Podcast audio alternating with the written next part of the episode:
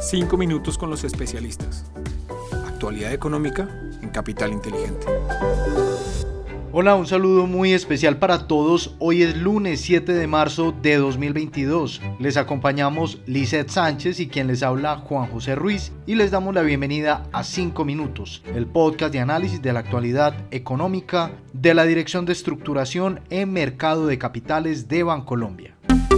Los datos económicos más importantes de la semana. Muy bien, y comenzamos este episodio del lunes 7 de marzo contándoles que en medio de la invasión de Rusia a Ucrania, la toma de la planta nuclear más grande de Europa por parte de Rusia causó gran volatilidad en los mercados hacia finales de la semana. También se dieron a conocer importantes indicadores económicos como la inflación en Colombia, la cual alcanzó un 1,63% para febrero, dejando el registro anual, es decir, de febrero de 2021 a febrero de 2022 en 8,01%, superando las expectativas del mercado de que alcanzara el 1,60%. Y atención con esto, a solo dos puntos básicos del pronóstico de nuestro equipo de investigaciones económicas, quienes anticipaban un registro de 8,03%.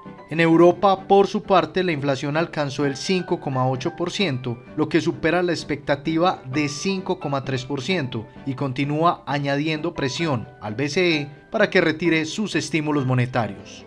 En Estados Unidos, la atención estuvo puesta en el dato de creación de empleos, el cual se ubicó en 654 mil, lo que superó ampliamente la encuesta de analistas de Reuters, que apuntaba a 378 mil.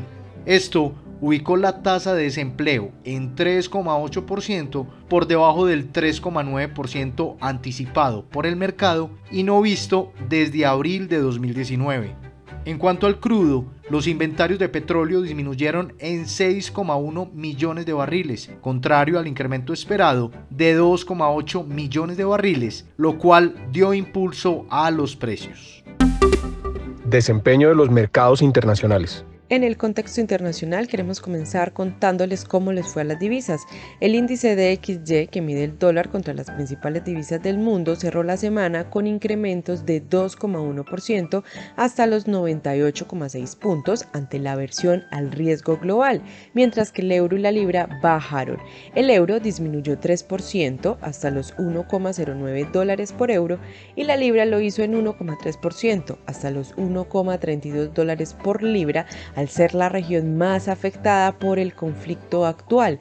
En la renta variable internacional, los principales mercados globales cerraron la semana con resultados negativos en general, con el Standard Poor's 500 reportando pérdidas de menos 1,27%, el Nasdaq tecnológico de menos 2,78%, el Stock 600 europeo de menos 7% y el Nikkei japonés de menos 1,87% resultados que contrastaron con los retornos positivos que tuvo Latinoamérica de 3,56%. En la renta fija internacional, los bonos del Tesoro a 10 años reflejaron nuevamente jornadas volátiles, aunque en calidad de activo refugio reportó valorizaciones cerrando el viernes con una tasa de negociación cercana al 1,74%. Desempeño de los mercados en Colombia. Les contamos que en el contexto local, en línea con lo sucedido en los activos de riesgo de Latinoamérica, el dólar continuó con su tendencia bajista y cerró la semana en 2,13% por debajo del viernes anterior en 3.830 pesos. El incremento de los precios del crudo ayudó con dicha tendencia. Estos en sus referencias WTI y Brent aumentaron 25% y 19,8% hasta 114,9 dólares por barril y 118 dólares por barril respectivamente, niveles no vistos desde la crisis de 2008. En la renta fija, por su parte, evidenció valorizaciones generalizadas en las curvas de TES en pesos y en VR. En la primera, la referencia más afectada fue la de 2027 con una disminución en la tasa por 21 puntos básicos, mientras que el resto de la curva presentó decrecimientos en promedio de 11 puntos base. Asimismo, la curva en VR se caracterizó por valorizaciones en promedio de 13 puntos básicos, siendo la referencia de 2025 la más beneficiada al bajar 26 puntos básicos en su tasa. Finalmente, en la renta variable local, el índice MSCI Colcap tuvo un comportamiento positivo durante la semana, cerrando en 1.542 puntos, es decir, 1,7% por encima del viernes anterior. De igual forma, el volumen de negociación se incrementó en 21% hasta un promedio diario de 192.619 millones de pesos. Oportunidades de inversión para esta semana. Para finalizar, en la renta fija internacional seguimos reforzando la recomendación de invertir en los títulos de deuda con menor duración y sensibilidad a los tesoros y nos indexamos a las tasas de referencia a través de títulos de tasa flotante. Favorecemos categorías como emergentes y Latinoamérica, los cuales reflejan mejores diferenciales de tasa sobre tesoros.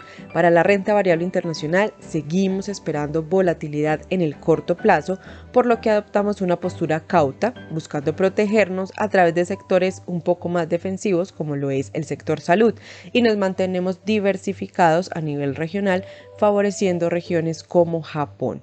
A nivel local, continuamos con la recomendación de indexarse en papeles cortos como los test VR con vencimiento en 2023-2025 e incrementamos la perspectiva sobre la renta fija colombiana en general, en especial en tasa fija en la parte media y larga, en deuda pública y en todos los tramos en deuda privada. En cuanto al dólar, en línea con la expectativa de que llegara a 3.850, esperamos que se mantenga por esta misma zona durante esta semana.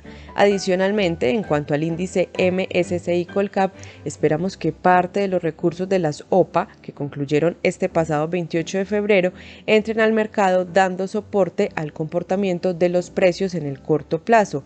Asimismo, esperamos que esta semana se conozca la aprobación por parte de la Superintendencia de la tercera ronda OPA, por lo que al día hábil siguiente se reanudaría la negociación de Grupo Sura y Grupo Nutresa en el mercado. Muy bien, y así terminamos nuestro resumen semanal. Estuvimos con ustedes Lizeth Sánchez y quien les habla Juan José Ruiz. Les esperamos la próxima semana en un nuevo episodio de Los 5 Minutos con los especialistas. Una feliz semana para todos.